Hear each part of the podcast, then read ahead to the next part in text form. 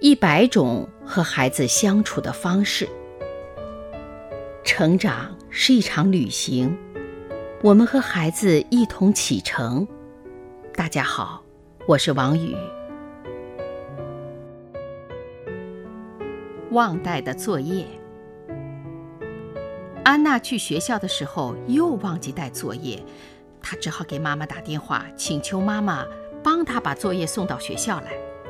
没想到妈妈却说：“你最好自己回来拿。”安娜很失望，但妈妈毫不让步：“亲爱的，你必须从亲身经历中学会对自己的行为负责。”不情不愿地走回家后，安娜发现妈妈已经把作业本放在门口的茶几上了，而妈妈开始打扫房间，也不理会安娜。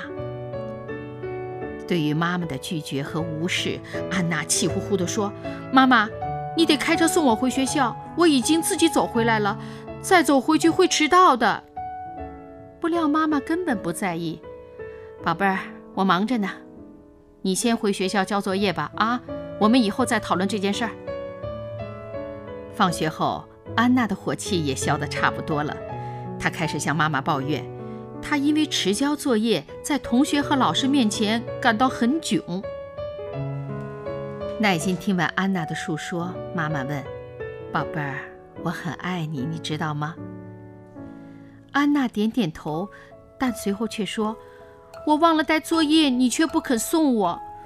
我想你根本不在乎我。”妈妈耐心地引导说：“宝贝儿，你为什么忘了带作业呀？”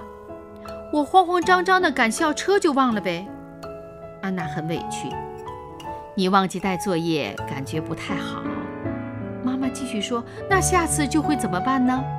安娜想了想说：“我想我会把作业先放到书包里去。还有呢？”安娜又想了一会儿说：“我可以把闹钟调得早一点，不至于那么慌张。”这时妈妈露出了笑容。